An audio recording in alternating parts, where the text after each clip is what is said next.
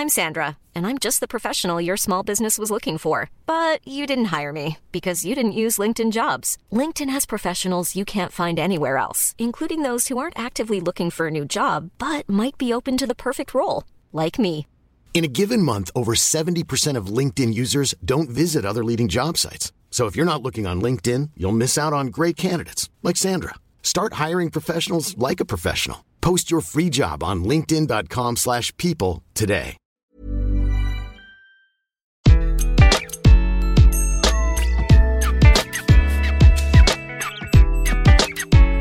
Bonjour, je suis Gaël Châtelain-Berry, bienvenue sur mon podcast Happy Work, le podcast qui va vous envoyer de bonnes ondes pour aller travailler chaque jour. Vous savez quoi? Dans cet épisode, je vais vous révéler un secret. Non, mieux, 10 secrets, rien que ça. Les 10 secrets qui feront de vous le collaborateur ou la collaboratrice idéale. Bon, là, je sais ce que vous vous dites, Châtelain-Berry va nous donner une leçon pour être de parfaits petits faillots. Eh bien non, vous n'y êtes absolument pas. Je ne sais pas si vous avez remarqué comme nous, nous mettons une pression de dingue au quotidien. Et oui, à cause du culte de la perfection. Certaines entreprises en font même une culture, la culture de l'infaillibilité. Sauf que la réalité est tout autre. Soyons réalistes.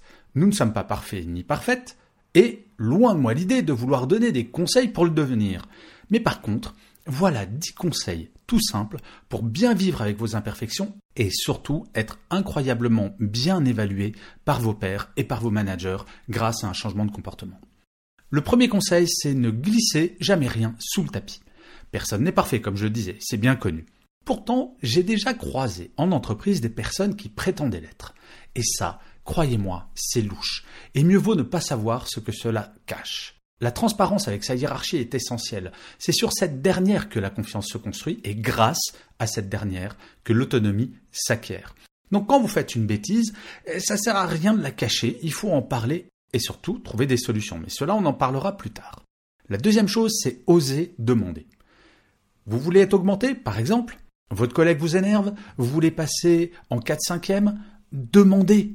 Au pire, vous risquez que l'on vous dise non. Mais il est certain la frustration de ne pas savoir ou ne pas gérer la problématique n'est pas préférable. Travailler avec des gens ronchons n'a jamais été agréable. Et puis, très franchement, à l'époque où je travaillais en entreprise, j'ai toujours préféré me confronter à un non plutôt que de ne pas savoir si j'aurais pu avoir un oui. La troisième chose, c'est d'assumer vos erreurs. L'entreprise peut parfois se transformer en cours d'école. C'est pas moi, c'est l'autre, c'est l'autre qui a fait l'erreur, moi j'y suis pour rien. Assumer ces erreurs, c'est permettre d'aller plus vite vers la solution. La culture française encourage peu ce comportement tourné vers le droit à l'erreur. Mais avoir un collaborateur ou une collaboratrice qui assume est un véritable atout. Et je vous assure que quand vous assumez vos erreurs, loin de mal vous évaluer, votre encadrement va dire ah oui, cette personne assume les erreurs et en plus essaye de trouver des solutions. Alors certes, si vous faites 15 erreurs par jour, je ne tiendrai pas le même discours. Mais vous voyez ce que je veux dire. De temps en temps, on a le droit de faire une erreur et il faut l'assumer. Le quatrième secret, c'est d'apprendre de ses erreurs. Ce n'est pas l'erreur qui est grave, c'est de la refaire. La vie en entreprise doit servir à apprendre, à progresser, à s'améliorer. Les bons collaborateurs et les bonnes collaboratrices sont celles et ceux qui comprennent cela. Nous apprenons chaque jour. Un bébé va tomber 2000 fois pour apprendre à faire 3 ou 4 pas. Et lui ne se décourage jamais. Il comprend quelle erreur il a fait et va la corriger jusqu'à 2000 fois. Le cinquième secret, c'est de toujours trouver des solutions. Je classe de façon un peu triviale, je vous l'accorde, les salariés en deux catégories. Il y a celles et ceux qui ne viennent voir leur boss qu'avec des problèmes, en attendant que le boss les résolve, et celles et ceux qui viennent avec leurs problèmes et proposent des solutions pour les résoudre en même temps. Et ça, en termes de confiance et d'autonomie derrière, je vous garantis qu'arriver avec un problème et deux ou trois solutions, cela sera apprécié de façon hallucinante. Le sixième secret, tenez vos promesses. Vous avez dit que ce rapport serait rendu jeudi à midi, faites-le. La crédibilité et le professionnalisme tient aussi à ces petites choses. Trop souvent, on peut promettre telle ou telle chose à un collègue ou à son équipe pour se débarrasser d'un problème à court terme et ne pas le faire. Pas forcément en le faisant exprès, mais juste parce que l'on oublie.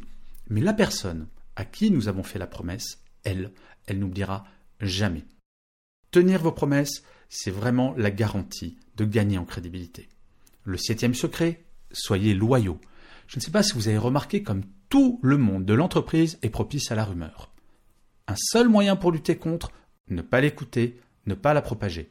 Être loyal envers son entreprise, c'est également ne rien faire qui puisse aller contre son intérêt. Bien entendu, la loyauté est un concept qui va bien au-delà de la simple rumeur et de sa propagation. Mais je trouve cet exemple assez symptomatique et tellement simple à faire évoluer. La loyauté, ça ne veut pas dire être loyal à tout prix. Il m'est arrivé parfois de travailler dans des entreprises où très honnêtement je n'étais plus en phase avec les valeurs portées par l'entreprise. Sachant que je devais être loyal, je n'ai eu d'autre choix que de démissionner. Le huitième secret, soyez positif. Oui, il y a des journées qui ne sont pas simples à gérer, mais ce sont celles et ceux qui restent positifs et positifs dans ces situations qui vont donner l'énergie nécessaire à passer le cap pour toute l'équipe. Il est tout de même plus simple de gérer des crises si tout le monde n'entre pas en mode panique. Vous savez, ne pas rester positif, c'est comme si je montais dans un avion, qu'on traverse une zone de turbulence et que le pilote hurle on va tous mourir au micro. Ce n'est juste pas possible. Le neuvième secret, soyez humble. En entreprise, comme dans la vie, mais ce n'est pas le débat aujourd'hui, nos qualités sont généralement réelles quand ce sont les autres qui les reconnaissent. Il en va de même pour nos succès, d'autant plus pour le voisin qui, lui, n'en a pas eu. Rien ne sert de lui lancer au visage que vous, vous n'êtes pas un loser. La personne qui n'a de cesse de se mettre en avant s'exclut sans le savoir du groupe. Et oui, parfois on gagne, parfois on perd. Il faut rester très humble et prendre cela comme un jeu. Et le dixième secret, soyez réaliste. Vous connaissez cette expression, il qu'à faucon En fait, c'est ainsi que fonctionnent certains collaborateurs et collaboratrices. Peu d'actions, mais beaucoup de paroles, du blabla, sans arrêt. Ça parle, ça parle et ça ne fait rien. L'entreprise est un monde on ne peut plus réaliste. La fiction n'a rien à y faire. Cela ne veut pas dire que les rêves n'y ont pas de place. Cela veut dire qu'il y a un temps pour tout. Donc vous avez le droit de rêver, mais il faut bien souvent revenir au concret et appliquer les dix points que je viens de vous expliquer. En conclusion, être le collaborateur ou la collaboratrice parfaite n'est pas utile que pour l'entreprise. Ça l'est avant tout pour nous, afin de réduire notre niveau de stress au quotidien et puis honnêtement, pour augmenter notre amour propre. Bah oui, c'est quand on passe une bonne journée qu'on est content de notre boulot, c'est chouette. Alors je le sais, la perfection n'est pas de ce monde, et il y a probablement bien d'autres sujets sur lesquels nous pourrions progresser. Cependant, je suis assez convaincu que si ces dix points étaient appliqués, nos quotidiens seraient vraiment beaucoup, beaucoup plus agréables pour vous, mais également pour votre entourage, collègue ou manager. Et vous savez quoi? Si vous voulez en savoir plus sur vous en tant que salarié, vous allez pouvoir faire un tour sur la toute nouvelle rubrique que j'ai lancée sur mon site web, qui est une rubrique de test de personnalité pour savoir évaluer bah, quel type de salarié vous êtes. Vous pouvez aller sur mon site, l'adresse c'est www.gchatelain.com. Et je finirai cet épisode de Happy Work comme d'habitude par une citation, et j'ai choisi une phrase de Yacine Bellic qui disait Le bonheur n'est pas dans la recherche de la perfection, mais dans la tolérance de l'imperfection.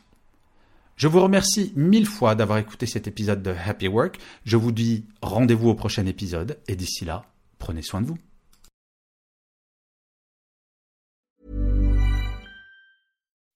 When you make decisions for your company, you look for the no-brainers. If you have a lot of mailing to do, stamps.com is the ultimate no-brainer. Use the Stamps.com mobile app to mail everything you need to keep your business running with up to 89% off USPS and UPS. Make the same no brainer decision as over 1 million other businesses with Stamps.com. Use code PROGRAM for a special offer. That's Stamps.com code PROGRAM.